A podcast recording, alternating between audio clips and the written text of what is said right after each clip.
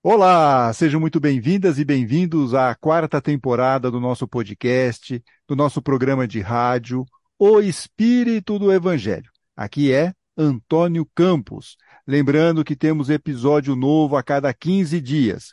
Quarta-feira sim, quarta-feira não. Para não perder nenhum episódio, inscreva-se em nosso canal no YouTube ou nos aplicativos de áudio como Spotify, Apple, Amazon Music, Deezer, Google Podcast, entre outros. No programa passado, nós tivemos um tema palpitante e procuramos responder a seguinte pergunta: Por que temos tanta dificuldade para ler e entender o Evangelho? Junto com o meu colega Luiz Eduardo, tentamos entender as dificuldades e dar dicas de como podemos tornar essa leitura mais prazerosa e útil. E no episódio de hoje temos entrevista. Estamos recebendo com muita alegria o Wilson Garcia, jornalista, pesquisador espírita na Fundação André Luiz e presidente do Centro de Pesquisa e Documentação Espírita também é estudioso das obras de Herculano Pires. Aliás, ele é membro do conselho da Fundação Maria Virgínia e José Herculano Pires. Escritor, tendo participação em cerca de 40 obras, como Kardec é Razão, e também o livro que será abordado no programa de hoje, Ponto Final, o reencontro do Espiritismo com Allan Kardec. Seja muito bem-vindo, Wilson Garcia. Muito obrigado, é um prazer estar com vocês nesta gravação. E também participará aqui da nossa conversa o meu colega Luiz Eduardo, o nosso já velho conhecido aqui do podcast. Tudo bem, Luiz? Tudo bem, graças a Deus. Muito bem, Wilson. Seu livro Ponto Final, o Reencontro do Espiritismo com Allan Kardec, tem um subtítulo interessante. Cartas de Kardec revelam mais sobre os bastidores do Espiritismo e as convicções do seu fundador. E um destes bastidores seria a relação entre Kardec e Jean-Baptiste Rusteng. Quem foi Rusteng, Wilson? Por que, que é importante saber da relação dele com Kardec e como isso influenciou o Espiritismo, principalmente aqui no Brasil? Perfeitamente. Kardec lançou o Livro dos Espíritos em 1857, primeira edição, 501 questões. Na segunda edição, já a obra foi totalmente modificada. Bom, mas ela se tornou aquilo que hoje se chamaria de best-seller e causou uma repercussão muito grande na é, uma espécie de revolução na compreensão da, do espiritualismo. Rustang era um advogado bastante conceituado em Bordeaux. E ele, tomando conhecimento da obra, se encantou com a obra e é, se relacionou com Kardec através de cartas. Bom, depois de menos de um ano depois dessa relação dele com Kardec, da primeira carta em diante, ele começou um trabalho com uma médium, e desse trabalho com essa médium, depois de algum tempo, vai surgir uma obra volumosa chamada Os Quatro Evangelhos, tendo por subtítulo A Revelação da Revelação. Muito bem. Ele manda essa obra para Kardec, e Kardec faz uma análise crítica dela e publica na Revista Espírita. Como Kardec não aderiu à ideia central da obra, Rustang ficou bastante contrariado com isto. E ele começou um movimento lá em Bordeaux é, para fortalecer a sua obra.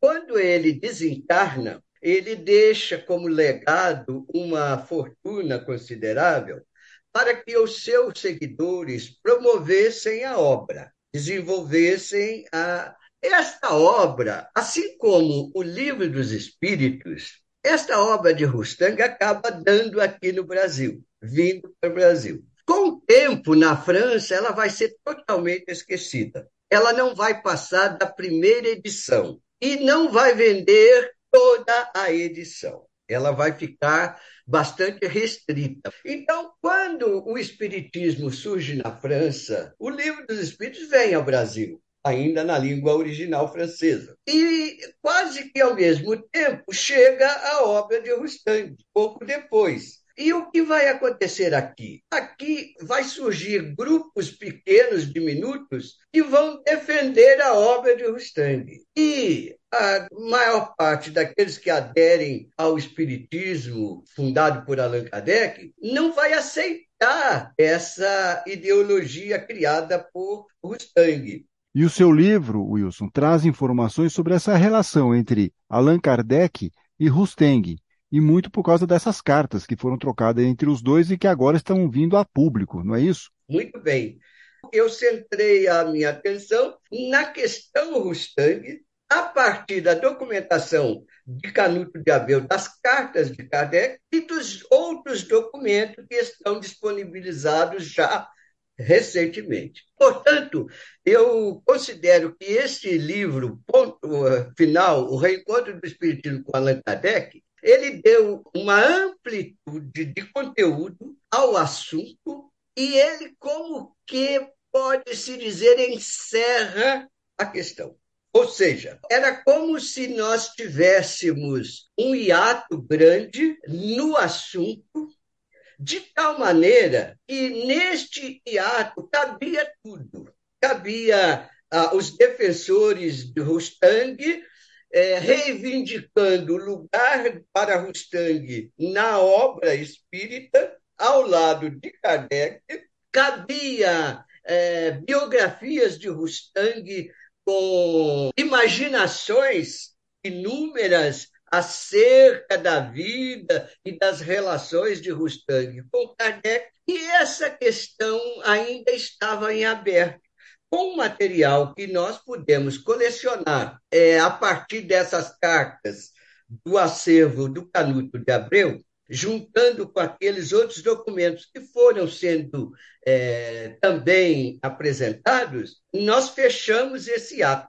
nós é, interligamos. Era como se Kardec, lá atrás, no final do século XIX, é, de 1850 para frente, é era como se ele, após o seu desencarne, em 1869, a, a sua obra tivesse se distanciado dele próprio, com essas infiltrações ideológicas diversas que foram acontecendo ao longo do tempo, ainda em França. De maneira que, com essa documentação, a, a ideia era que Kardec novamente se encontrava com sua obra tendo em vista que a documentação é farta e ela não enseja mais nenhuma ilação. Por exemplo, uma extensa biografia de João Batista Rustang, só publicada no Brasil por um grupo de defensores das ideias de Rustang, tendo como autor principal o Jorge Damas, essa biografia ela faz uma série de eh, ilações em, em, relação a Kardec e Rustang. Ele conclui, sem documentação, que Kardec e Rustang se encontraram mais de uma vez. E que se encontrando, eles fizeram uma série de, de conferências juntos, eles se abraçaram fraternalmente, essa coisa essas coisas todas e outras é, puderam ser desfeitas com essa documentação que o livro traz. O que que Rustang trouxe ah. que, que encantava os espíritas brasileiros, por exemplo? Que aí nós vamos chegar um pouco aí no capítulo que me interessa aqui, que nos interessa no seu livro. O que que traz isso é. que vai contra o que estava escrito no livro dos espíritos ou na doutrina espírita? O, a princípio, Kardec abordou o seu ponto central, que era atribuição a Jesus não de um corpo carnal, como todo mundo que nasce no planeta Terra, mas um corpo fluídico, pelo qual ele não teria passado pelos sofrimentos físicos e esses sofrimentos físicos não teria atingido o espírito, que era Jesus. Mas uma vez que o corpo fluídico segue regras e leis fora da matéria, como nós a conhecemos pelas leis da física. Esse era o ponto central. Então, Kardec considerou isso uma farsa. Porque como? Então, a vida de Jesus teria sido uma mentira. Os sofrimentos pelos quais ele passou, considerados fundamentais na sua uh, moral, não existiram de fato, não teriam existido de fato. Então, Kardec abordou esse ponto, era o principal, muito bem. Porém, o estudo da obra vai revelar uma série de outros aspectos que confrontam as bases de Kardec. Por exemplo, Rustang defende que os espíritos, quando criados por Deus, evoluem em linha reta, ou seja, não precisam reencarnar para progredir, que é o contrário de Kardec. Kardec diz que todos precisam ter suas experiências na matéria para desenvolver o seu progresso moral e intelectual. Muito bem. Para Rustang, só reencarnam aqueles que decaem, que não evoluem em linha reta, sem passar pela matéria. E por que decaem? Porque erram, pecam e se satisfazem com isso. Então, eles reencarnam na Terra como uma punição pelo erro que cometeram. Veja que isso está tá muito ligado àquela ideia do paraíso, do inferno. da maçã, não é? Uhum, uhum. Muito bem. E com isto, ele, é, o espírito passa a reencarnar na Terra de forma punitiva e somente esses espíritos é que reencarnariam. E aí a reencarnação seria para eles o caminho do progresso. Ora, isso também determina uma série de outras coisas. Por exemplo, a escala espírita de Kardec elaborada não é só contém espíritos decaídos para Rustang. Ela não faz sentido para os espíritos que supostamente reencarnariam sem passar pela uh, vida na Terra. Então, você tem diversos pontos dessa ordem presentes na obra. Então, uma abordagem da obra precisa uh, levar em consideração todos esses aspectos. Professor, me desculpe Sim. uma interrupção, é Luiz Eduardo. No Brasil também o corpo fluídico teve uma aceitação melhor, porque se Jesus teve um corpo fluídico, Maria poderia ter continuado virgem, não era verdade? Pois é, então tem, é, tem essas implicações laterais presentes na obra. É uma, é, é uma quantidade grande de, de questões aí. Porque o rustanguismo essa obra de Rustang, ela está muito na linha da Igreja Católica ela é, por natureza, um catolicismo com ingredientes que o catolicismo tradicional não possui, como reencarnação, comunicação com os mortos, essa coisa toda. E ela continua defendendo que Jesus é o Salvador, que o sofrimento de Jesus existiu para salvar a humanidade. Todos esses pontos que ligam a Rustang ao catolicismo agradam muito aqueles que têm o catolicismo como sua linha de espiritualidade. E com isso, o Brasil, que hoje tem ainda estatisticamente cerca de 70% de católicos, já descendo um pouco abaixo, é, mas na época, no século XIX, é, era 95% da população era católica. Essa obra caiu bem para aqueles que estavam num catolicismo que buscava alguma outra coisa, mas sem romper com o catolicismo de fato. E com isto, ela é, penetrou em alguns grupos fez com que esses grupos defendessem a ideia básica de Rustang sem também desligar-se do espiritismo de Kardec.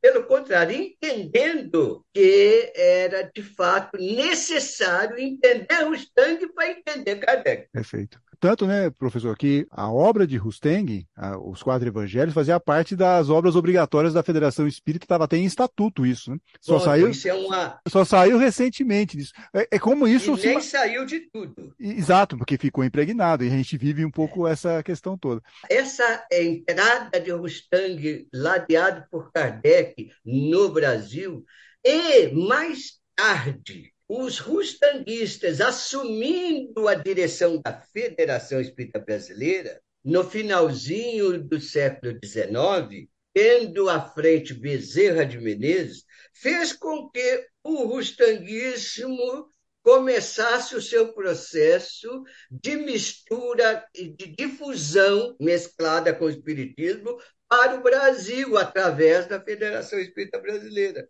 De tal maneira que a maioria dos espíritas atuais, eu posso dizer isso com muita tranquilidade, a maioria dos espíritos atuais não tem ideia de como as coisas estão. Eles defendem princípios que são de Rustang e não de Kardec, e não percebem que fazem essa defesa, difundem esses princípios confusos, de tal maneira que as coisas é, levaram ao estabelecimento de uma cultura híbrida, uma cultura que contém princípios espíritas mesclados com princípios do Rustang e que tudo parece ser uma coisa só e ser espiritismo. Perfeito. Luiz. Interessante isso porque as pessoas, é, o rustanguismo é forte e, e, e, as pessoas não sabem quem é Rustang. É interessante isso que hoje você tem espírita acreditando que Jesus é o Salvador. Eu vejo isso em palestras em casas espíritas, que Jesus é o Salvador, só falta dizer que é Deus. Pois é, eu acabo de publicar um artigo hoje no meu blog, titulado O Espiritismo segundo o Evangelho que é a inversão. Kardec escreveu o Evangelho segundo o Espiritismo. É a interpretação dos textos evangélicos à luz do conhecimento espírita. E o, no Espiritismo há uma inversão de valores, de tal forma que não se admite em muitas localidades, em muitos grupos, não se admite um espiritismo sem o evangelho. Como se você estivesse dizendo que é o espiritismo que é segundo o evangelho, e não o contrário, como Kardec colocou e Isso, e, isso, e na realidade vem de Bezerra de Menezes e dos fundadores do espiritismo brasileiro que achavam que o espiritismo teria que se evangelizar, não é? É, mas a, a questão é, é, é, muito interessante e no livro eu abordo isso. A princípio, a, a federação, quando foi fundada, lá lá em 1873, 4, ela não, não defendia Rustang, não era rustanguista. Mas como ela passou por períodos ruins, ela acabou voltando para as mãos de Bezerra de Menezes, que também no início não era rustanguista, mas que quando assumiu, no fim do século XIX, a federação, ele já estava envolvido nas ideias de Rustang e ele estava desgastado com os espíritas kardecistas que não faziam uma gestão para unir a família espírita de fato. Então, com isso, ele foi envolvido pelo rustanguismo de um grupo de espíritas que adoravam Rustang. Aí ele levou o projeto Rustang para a Federação Espírita Brasileira. E com isso, a partir daí, é que ela começa a defender Rustang. Até então, ela não tinha é, entre os seus propósitos essa defesa do Rustang. Mas com a chegada desse grupo que defendia o Rustang, tendo Bezerra de Menezes como líder, as coisas foram facilitadas para a própria federação. Então, só para a gente fazer um, um, resuminho rápido aqui, veio para o Brasil tanto a obra de Kardec quanto a obra de Rustang. Para os católicos aqui no Brasil, alguns católicos no Brasil que tiveram contato com o Espiritismo, gostaram muito da ideia de Rusteng porque dava para juntar aquela fé deles no catolicismo, mas agregando também um pouco do Espiritismo. Como o senhor diz no livro, né, no, no capítulo 3, o Espiritismo à moda católica. E nesse aspecto, eu acho que seria interessante, a gente não vai ter tempo, infelizmente, de falar sobre todas as peculiaridades aí do livro, das informações que o senhor levantou, mas acho que a gente podia ficar atento no capítulo 3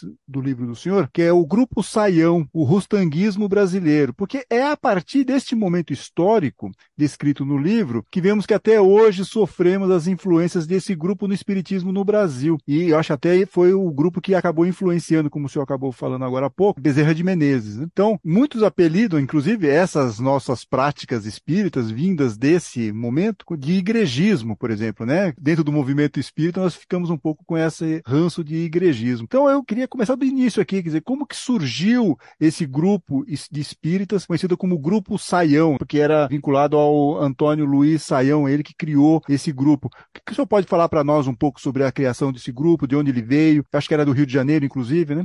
E foi por aí que começou essa história um pouco mais forte do rustanguismo no espiritismo brasileiro, certo? Perfeitamente. Havia no Rio de Janeiro um grupo pequeno que estudava Rustang, gostava de Rustang, fedia Rustang. E esse grupo acabou é, se descolando de um outro maior para fazer os seus trabalhos no local próprio deles. Esse grupo sofreu muita pressão, ele acabou saindo dessa sede e foi para um local deles e criou então um grupo chamado Grupo Fraternidade para estudar os tanques. Era esse o objetivo deles. Eles entre si eram poucos, mas ainda assim eles se dividiram, se desentenderam quanto ao entendimento de, de. E esses poucos que saíram desse grupo, entre eles Antônio e Saião, eles criaram é, um grupinho de estudo que se reunia no escritório de Saião. O Saião era um advogado bastante conceituado. E no escritório deles, eles se reuniam para estudar e praticar a mediunidade segundo o entendimento de Rostang. Bem, ali eles fizeram uma série de reuniões e ali eles se defendiam. Uma das pessoas bastante dedicadas e expressivas, é uma personalidade, foi o Bittencourt Sampaio. Bittencourt Sampaio, um poeta reconhecido, católico, bastante conceituado, ele também gostou de Rustang e, junto com Saião, eles lideravam esses estudos no escritório, na casa de Saião. Bem, daí nós acabamos ficando conhecendo a gênese do rustanguismo no Brasil. Por quê? Porque o grupo continuava sendo muito combativo. O grupo era essencialmente estudo dos evangelhos de Rustang e praticamente única, segundo o Rustang. Era muito semelhante ao que o Rustang fazia na França não é? na época dele. Muito bem.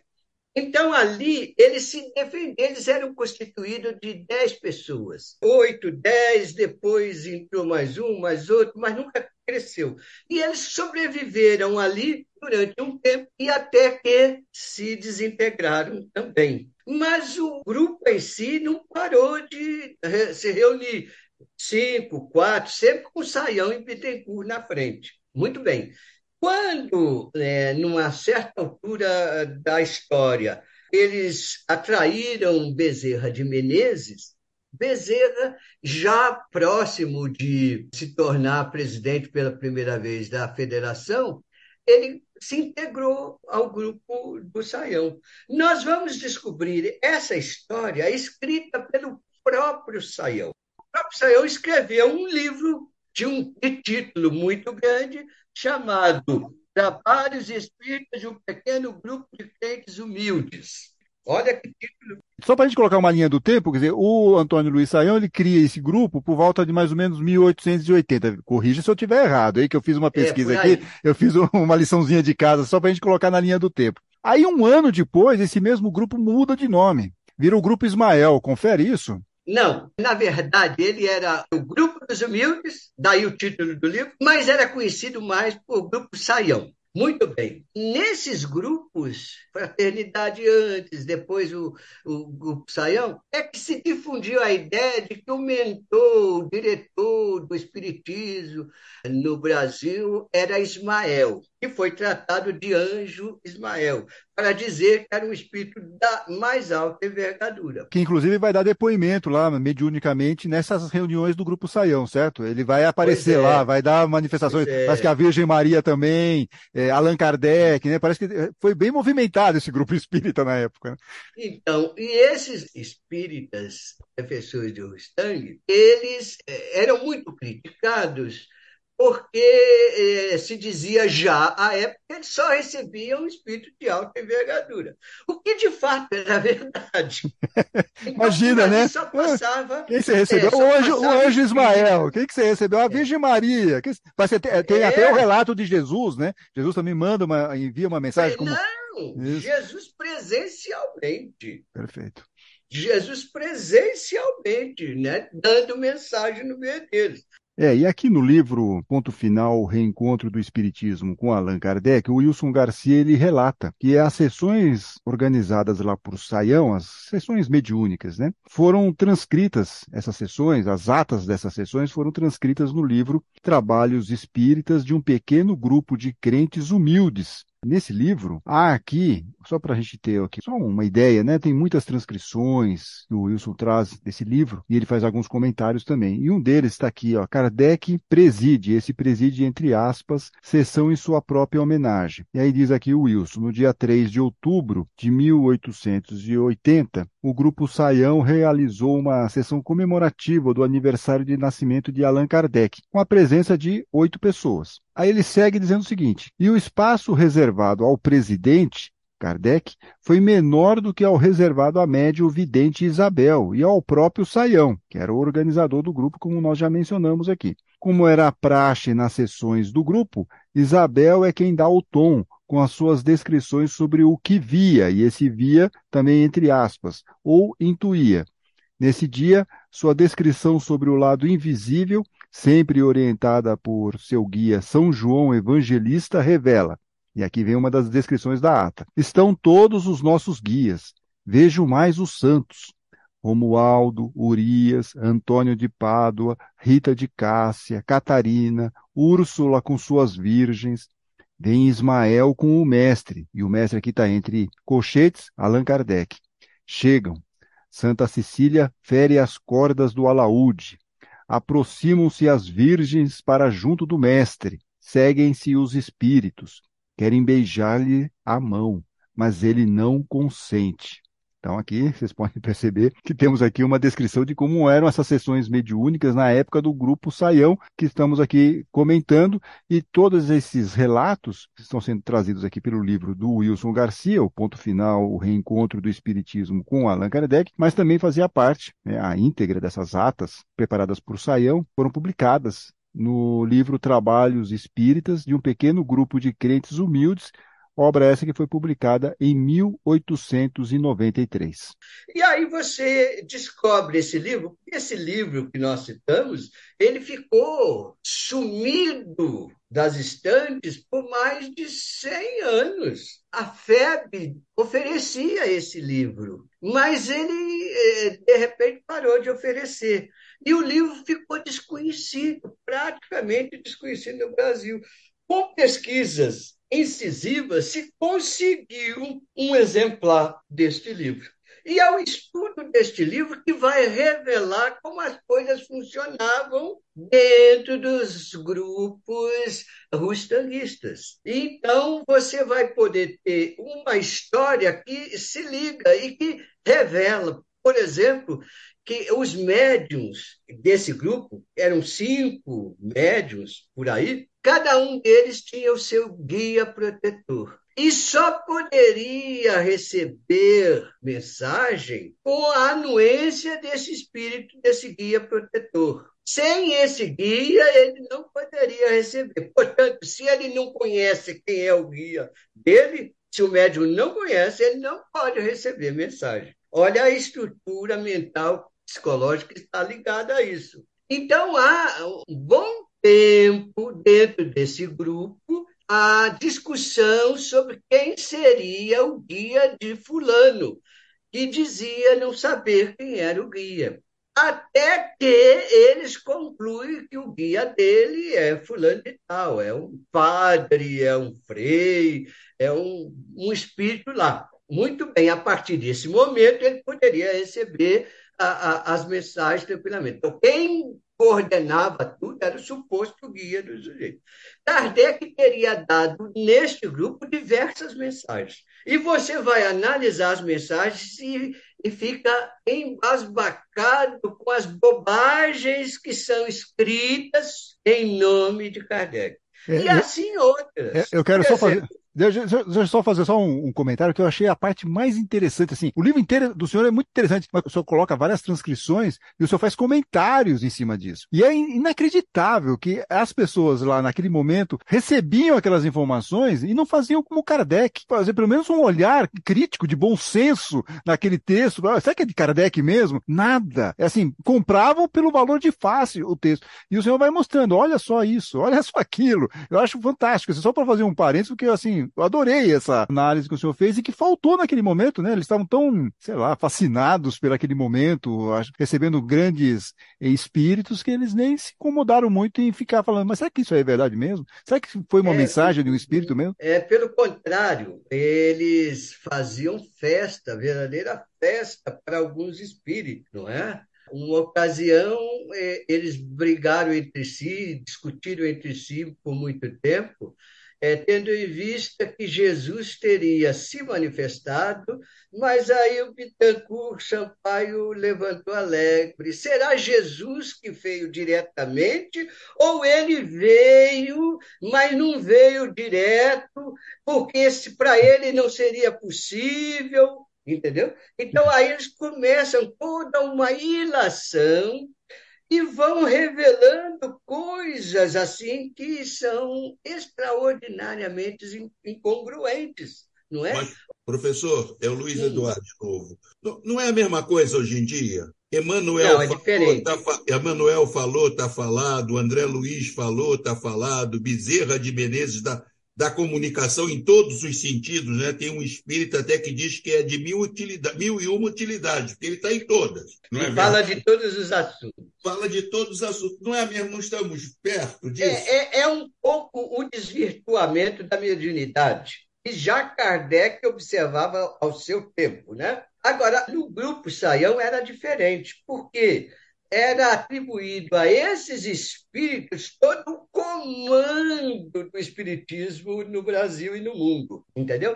E as mensagens, quando eram analisadas, não eram analisadas no sentido crítico de buscar o, o, as incongruências dela, mas no sentido de dar o aval a elas. Então, claro que passaram mensagens, por exemplo, tem uma mensagem de Kardec, atribuída a Kardec dessa época, que fala da união dos espíritas, e é considerada extraordinária até hoje pela FEB e muitas federações estaduais, mas que é daquela época e que é uma mensagem grande, enorme, mas que você não vê Kardec de fato nela. Uma análise né, de bom senso, é, desse conteúdo revela isso, mas até hoje ela é defendida pelos espíritas das federativas e, claro, da Federação Espírita Brasileira, como sendo a mensagem de Kardec, de fato. Então, isso tudo já cria o ambiente favorável para a aceitação de mensagens,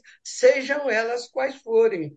É, enquanto Kardec defende que não, não importa quem é o médium, não importa quem é o espírito que assina, importa considerar o conteúdo e as suas ah, relações com o bom senso, com a lógica, não é? Mas perdeu-se já isso naquela época e ficou muito mais fácil hoje a se aceitar tudo, só tendo validade o médio, o nome do médio que publica, que recebe aquela mensagem.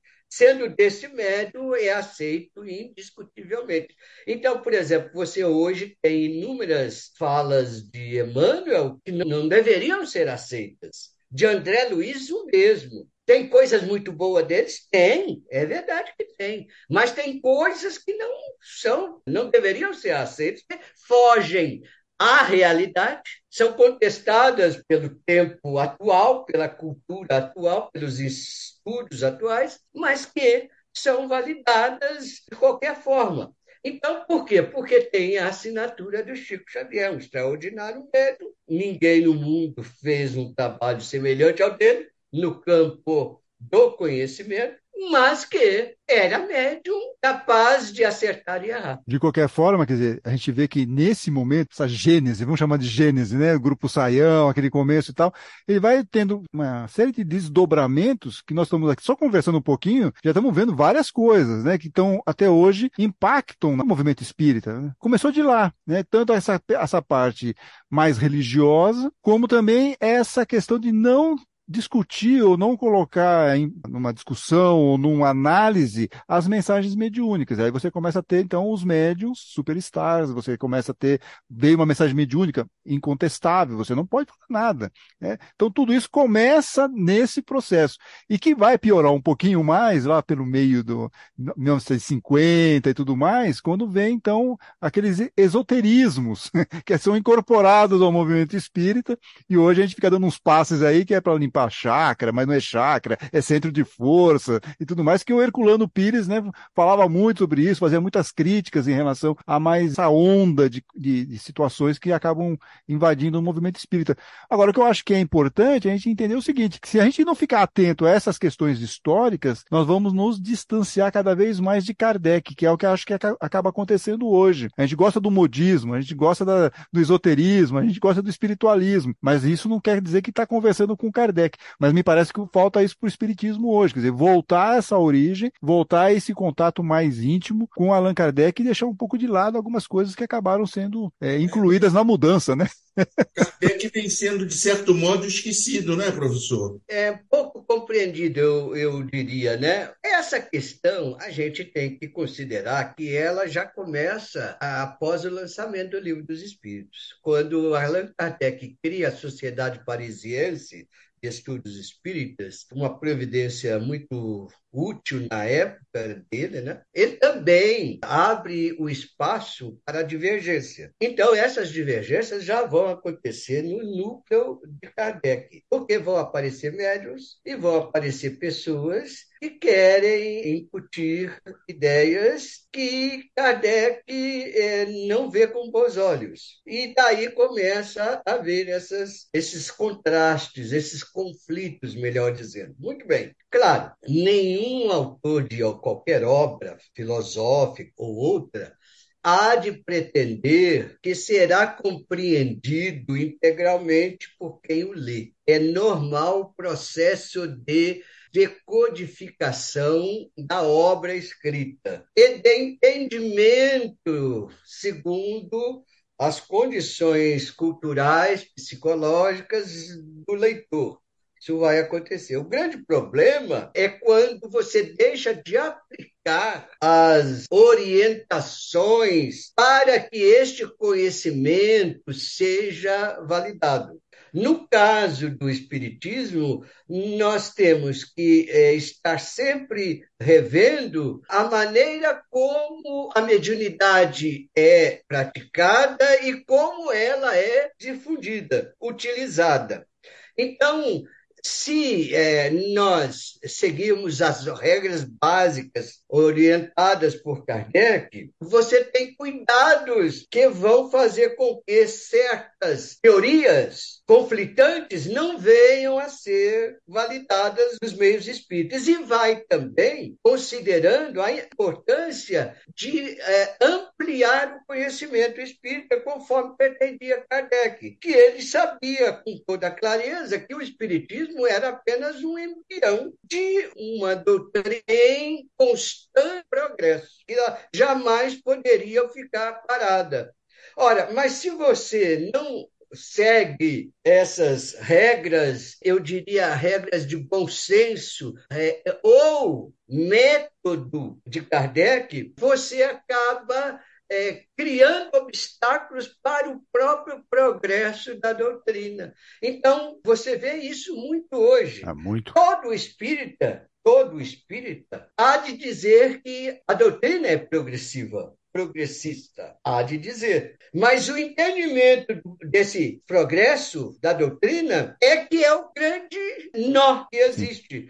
Porque há um conservadorismo forte que obsta e impõe uma barreira ao progresso da doutrina. Em tese, nós compreendemos que a doutrina é progressista, conforme defendia Kardec, e o bom senso revela. Isso não seria pelo fato de nós não termos mais o hábito de questionarmos os espíritos, como Kardec? Pois é, então, isso vem já da época de Kardec, fora do, do grupo de Kardec. Que, por exemplo, o Rustang aceitava ah, o que os espíritos diziam é, e ainda reforçava aquilo de maneira que ele só questionava quando ele tinha que defender suas próprias ideias. Mas ele, é, é, o bom senso dele era distante daquele bom senso que Kardec sempre pregou. Então, o problema hoje é você ter esses parâmetros e você seguir métodos que sejam validáveis para a relação mediúnica com os espíritos, de maneira que, por exemplo, Kardec tinha todo cuidado na hora de publicar mensagens. Ele só o fazia depois de analisar, corrigir, acertar a mensagem. Hoje você tem as mensagens sendo publicadas ao mesmo tempo em que elas são ditas sem análise. Uma vez que vai para o público, o nome do médium valida a mensagem e ninguém mais vai questionar a mensagem. Então, você traz hoje a discussão, por exemplo, a tese de que Chico Xavier é a reencarnação de Allan Kardec. Aí vem um médium e recebe uma mensagem de um espírito, e assim que ele termina de receber, ele lê para o público e defende que Chico Xavier é Allan Kardec reencarnado. Ora, uma vez que isso é feito sem ponderações, sem análise, sem cuidados próprios, ninguém mais é... controla. Né? Você, você, você, perdeu totalmente a narrativa do negócio. Né? Pronto, e fica validada essa narrativa para grande parte das pessoas que são admiradoras de Chico Xavier. Eu, eu particularmente acho isso é uma opinião pessoal minha, porque se Chico Xavier for a reencarnação de Kardec, só pode jogar a lógica da reencarnação na lata do lixo, porque não tem nenhum, não tem lógica isso. É uma grande discussão que eu entrei nela uma vez e acabei escrevendo um livro sobre isso chamado Chico, você é Kardec? A partir de um estudo acadêmico que eu fiz. É, e também, assim, se a gente for pensar nessas questões, a gente está falando do Chico, mas assim, vale para todos os médicos que nós temos aí, ah, né? É que a gente, é, então, e, e, não, tem várias, várias questões, né? Mas o, o, ponto fundamental, assim, o que, que nos interessa saber quem foi encarnação de quem? Aí Francisco de Assis tinha sido reencarnação de João. E aí a gente começa um negócio que não tem nenhum é, fundo prático para a nossa evolução espiritual e fica naquele momento caras do espiritismo, né? Aquele momento fofoca. E o pessoal gosta de saber, né? Incrível isso. Um bom estudo, um bom estudo sobre reencarnação, pesquisa, é ótimo, é válido. Para atender só curiosidade é que cria problema, porque aí você vai defender pontos de vista como se eles fossem regras, como se eles fossem é, parte da verdade, não é? Então é, é aí que tem que ter o cuidado. Eu, por exemplo, teria mil curiosidades de saber que vidas eu tive e nunca soube. Mas eu não posso me fiar naquilo que eu entendo disso eu precisarei fazer o estudo completo eh, para dizer, para defender qualquer coisa. Então, nós temos na literatura espírita no Brasil alguns autores que eh, eh, levantam hipóteses de fulano ser reencarnação de ciclano. Você tem aí o, o, o Hermínio Miranda, você tem aí o Jorge Rizini, você tem alguns autores que se lançaram a isso. Agora, nenhum deles afirmou taxativamente, porque para afirmar precisaria de evidências. É, e espírito não tem RG, né? Não dá para a gente pegar. Qual é o seu RG? Fala, mostra o seu documento aí para a gente saber quem foi o senhor nas, nas, vidas anteriores. É, é duro. Eu acho que assim, obviamente, fazer uma pesquisa sobre reencarnação, é, tentar descobrir vidas passadas, no sentido de ter isso de um jeito mais científico, ok, mas aí a gente vai só para esse, esse, universo mais da fofoca, fica só essa questão e não, não chegamos a lugar nenhum. Mas dá ibope, né? Ah, fulano de tal foi encarnação de sei de quem. Da ibope é. serve de elemento de divinização do espírito ou do médium, né? também isso. Então, um pouco oráculos isso. da verdade. Né? Perfeito. Aí desfilam uma série de outras questões como alguém com base é, em coisa que o Chico Xavier teria dito, afirma que o fim do tempo vai estar programado para tal época, aí vem a época, passa e não aconteceu, aí ele começa a reformular o entendimento dele e garante que errou na interpretação, mas que fica valendo para tal data, e aí começam as coisas. Mas nesse caso específico não é nem mediunidade, né? Quer dizer, é como se fosse assim, ah, eu fui amigo eu tenho informação que ele nunca falou para ninguém, e aí vai tá 30 anos assim. Aí é outro departamento também, porque ajuda a vender livro, a vender uma série de coisas, né? É outro, é outro problema que nós temos que administrar administrar. São muitos os problemas, muitos os desafios, né? Eu só gostaria de firmar essa ideia que eu defendo no livro e no capítulo final, de que a doutrina espírita e a doutrina de Rustang é, caminharam lado a lado. É, o Livro dos Espíritos, a partir de 1857, a, a obra Os Quatro Evangelhos de Rustang, a partir de 1865. A partir desse ponto, elas caminharam em paralelo. No mundo todo, Rustang foi esquecido, na França, em qualquer lugar. Agora, no Brasil, as duas eh, ganharam a sua força e prosseguiram. E acabaram os, nos núcleos mais fortes do movimento espírita se fundindo culturalmente, formando uma cultura que é intermediada pela doutrina de Kardec e pela doutrina de Rustang, de tal forma que isso deu origem a que hoje nós podemos chamar da cultura híbrida no Espiritismo, em que conceitos de Rustang são é, permeados com conceitos de Kardec e difundidos como sendo uma coisa só. E na sua difusão não se defende que seja de Rustang e de Kardec, tudo é dito como se fosse de Kardec. De maneira tal, eles acabaram é, produzindo essa cultura que nós temos. Bom, conversamos com Wilson Garcia, jornalista, pesquisador espírita, estudioso das obras de Herculano Pires, escritor, tendo participação em cerca de 40 obras como Kardec é Razão, e também o livro que foi abordado no programa de hoje, ponto final, o reencontro do Espiritismo com Allan Kardec. A gente agradece aqui ao Wilson, até uma próxima oportunidade, quem sabe para conversar sobre a vida e obra de Herculano Pires e também de Canuto Abreu, que montou uma coleção fantástica de cartas de Allan Kardec e livros históricos a respeito do Espiritismo. Também agradecemos mais uma vez, hein? Luiz Eduardo, muito obrigado, hein, Luiz? Até a próxima obrigado também. Eu, obrigado eu. E daqui a 15 dias voltamos com um programa novo e com mais um tema palpitante.